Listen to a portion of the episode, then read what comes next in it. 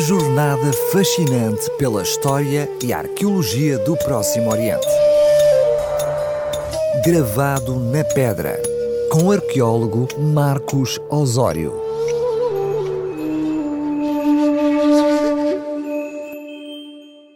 Bem-vindo de volta a esta nova rúbrica da RCS. Nesta segunda crónica, queria falar-lhe da arqueologia bíblica um ramo da arqueologia especializado no estudo dos restos materiais relacionados direta ou indiretamente com a história das religiões judaica e cristã. Será dentro desta disciplina que versará a maioria dos temas que abordarei semanalmente. A arqueologia bíblica surgiu a partir da convergência de diferentes interesses, como o teológico, o histórico e o arqueológico. De facto, os primeiros investigadores eram os próprios missionários cristãos no Próximo Oriente. Eles procuravam fundamentalmente comprovar a veracidade da Bíblia como fonte histórica, tentando localizar as cidades e os personagens mencionados nas Escrituras. Temos de entender que a disciplina acaba por despontar num período em que a veracidade dos textos sagrados judaico-cristãos e a sua historicidade estavam a ser fortemente questionados com o desenvolvimento da ciência moderna. Mas, pela mesma altura, a arqueologia estava a despontar nos países ocidentais como ciência humana, ganhando cada vez mais credibilidade. E a partir de meados do século XIX, em consequência das primeiras grandes descobertas no Médio Oriente por arqueólogos europeus e norte-americanos, a arqueologia bíblica começa a ganhar notoriedade internacional. Esta disciplina tem, naturalmente, um âmbito cronológico de estudo muito mais circunscrito, focando-se praticamente ao período entre o segundo milénio antes de Cristo e o século VI depois de Cristo. Também, no que se refere ao espaço geográfico da abordagem, o foco de análise concentra-se num território mais reduzido, correspondendo ao atual Israel, Palestina e Jordânia, a denominada Terra Santa, mas englobando ainda países africanos e asiáticos periféricos, como o Egito, Líbano Síria, Iraque e Irão, além da Turquia, Chipre, Grécia e Itália, já na Europa. Claro está que entre as temáticas de preferência dos estudos de arqueologia bíblica está a identificação de lugares descritos na Bíblia, hoje reduzidos a escombros, mas há outros tópicos prediletos, como o Êxodo, a formação da nação israelita, os reinados de David e Salomão, a separação dos reinos, o exílio babilônico, o regresso do exílio e a reconstrução da cidade de Jerusalém. Também se privilegiam as temáticas focadas nos Evangelhos e nas Epístolas do Novo Testamento, versando sobre os lugares onde Jesus esteve na Galileia, o urbanismo de Jerusalém e a destruição do seu templo ou as viagens de Paulo no Mediterrâneo. Contudo, não nos devemos esquecer que há um interesse complementar da arqueologia bíblica em reconstruir aspectos da vida diária destas sociedades bíblicas, em conhecer as suas práticas culturais, as tradições e os costumes. Nesta disciplina interessa igualmente abordar as estratégias militares dos povos antigos, as grandes batalhas e invasões estrangeiras da Terra Santa, analisando o impacto que tiveram nos acontecimentos narrados nos textos bíblicos, não se desprezando a influência das principais civilizações vizinhas Suméria egípcia, assíria, babilónica, persa, grega, romana ou muçulmana. Mas a disciplina está em constante evolução, abrindo-se a novos campos de estudo, especialmente com os desafios das novas tecnologias e recursos informáticos que nos permitem, como veremos em futuras crónicas, rever anteriores achados arqueológicos e dar-lhes uma nova leitura. A arqueologia bíblica tem sido praticada com o contributo de muitos arqueólogos talentosos, que dedicaram a sua vida a esta investigação, com descobertas e com a melhoria dos métodos de trabalho, deixando legados incalculáveis para esta disciplina. Entre eles, eu destacaria, em primeiro lugar, Edward Robinson, um dos pioneiros americanos da primeira metade do século XIX, conhecido como o pai da geografia bíblica. Foi, por exemplo, responsável pela descoberta das ruínas da cidade de Cafarnaum em 1852. Outro nome subejamente conhecido é o de William Foxwell Albright, considerado o pai da arqueologia bíblica moderna. Foi arqueólogo, estudioso de línguas antigas semitas, sendo responsável pela confirmação da autenticidade dos manuscritos do Mar Morto. Mais um nome incontornável é Kathleen Canyon, uma arqueóloga britânica que se notabilizou nas suas escavações em Jerusalém, contribuindo significativamente para a compreensão da história da cidade. Muitos mais haveria a referir, mas a seu tempo iremos trazendo pontualmente à memória os seus trabalhos e descobertas. Não obstante, a disciplina tem sido frequentemente objeto de agitados debates.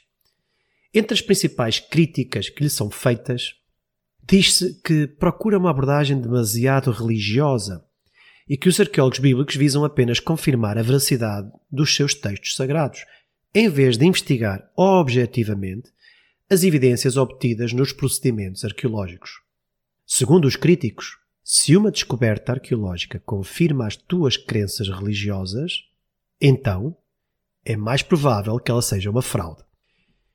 São por isso apontadas à arqueologia bíblica diversas limitações metodológicas, falta de objetividade, carência de registros detalhados e de evidências físicas confiáveis, gerando constante falta de consenso entre os especialistas. Bem, muitas destas críticas são exageradas e tendenciosas. Felizmente, a investigação arqueológica na região do Médio Oriente sofreu várias mudanças nos últimos 50 anos, sendo atualmente uma disciplina valiosa para entender a história e a cultura do Médio Oriente, e não apenas para comprovar a veracidade da Bíblia. Hoje, as abordagens têm-se tornado mais objetivas, dando credibilidade e isenção à disciplina e mostrando que estas críticas eram um pouco injustas. Todavia, é natural que se verifiquem algumas diferenças de postura, porque o método não histórico de ler a Bíblia difere bastante da leitura histórico-crítica dos textos. E, por conseguinte, a historicidade da Bíblia gera naturais controvérsias, separando os estudiosos em duas principais escolas de pensamento: a corrente minimalista e a corrente maximalista. Os maximalistas supõem que a Bíblia é, até certo ponto, um registro confiável e sentem-se suficientemente satisfeitos com as evidências já obtidas. Acreditam que a maioria dos relatos bíblicos tem uma base histórica sólida, mesmo que tenham sido escritos muitos anos após os eventos descritos. Eles argumentam que a falta de provas arqueológicas não significa necessariamente que um evento não ocorreu, mas que apenas não foram ainda encontradas. Já os minimalistas procuram avaliar as descobertas arqueológicas de forma independente, sem partir de premissas religiosas ou dogmáticas. Para eles, tudo o que não é comprovado ao pormenor pelas evidências científicas deve ser questionado ou abandonado. E até que se prove a existência de um determinado personagem bíblico, ele não passa de uma criação literária. Por isso, defendem que a narrativa bíblica deve ser lida como ficção a menos que possa ser confirmada arqueologicamente. Eles são elogiados pela sua abordagem científica imparcial às descobertas arqueológicas, mas também têm sido criticados pelo excessivo ceticismo e desprezo pelas crenças religiosas que são uma parte importante da própria história e cultura da região. Numa tentativa de distanciar-se abertamente do campo da religiosidade, alguns setores desta disciplina passaram a designá-la como a arqueologia do Oriente Próximo, a arqueologia sírio-palestina ou a arqueologia do Levante. Mas a arqueologia bíblica não se comporta como uma disciplina à parte ou isenta de preocupações científicas, porque a sua metodologia não se distingue da usada na arqueologia em geral. A escavação arqueológica, a análise estratigráfica, os estudos materiais, as datações de radiocarbono ou as análises radiométricas estão também presentes mesmo que seja dado mais destaque à epigrafia, à paleografia e aos documentos escritos. E os arqueólogos bíblicos trabalham em estreita colaboração com especialistas de diversas áreas, sempre com o intuito de construir uma imagem mais completa do passado. Os meios de divulgação também têm sido reforçados, havendo hoje inúmeras revistas e publicações que divulgam os resultados à comunidade científica, tornando-a uma atividade séria, com princípios de ação honestos. Nesta rúbrica faremos revisões de alguns temas antigos e tentaremos também trazer notícias de novas descobertas, dando sempre a conhecer os pontos de vista contrários e as dúvidas existentes, desde uma perspectiva científica.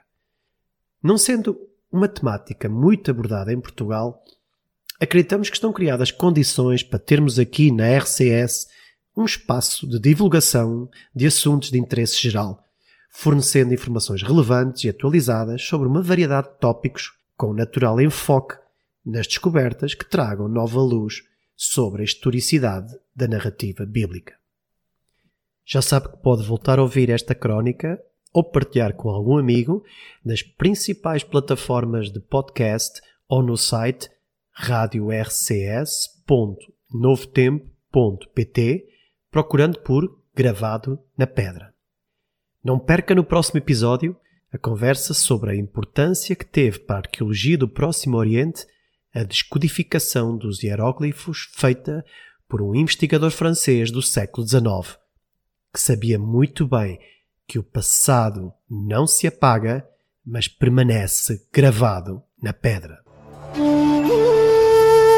Uma jornada fascinante pela história e arqueologia do Próximo Oriente.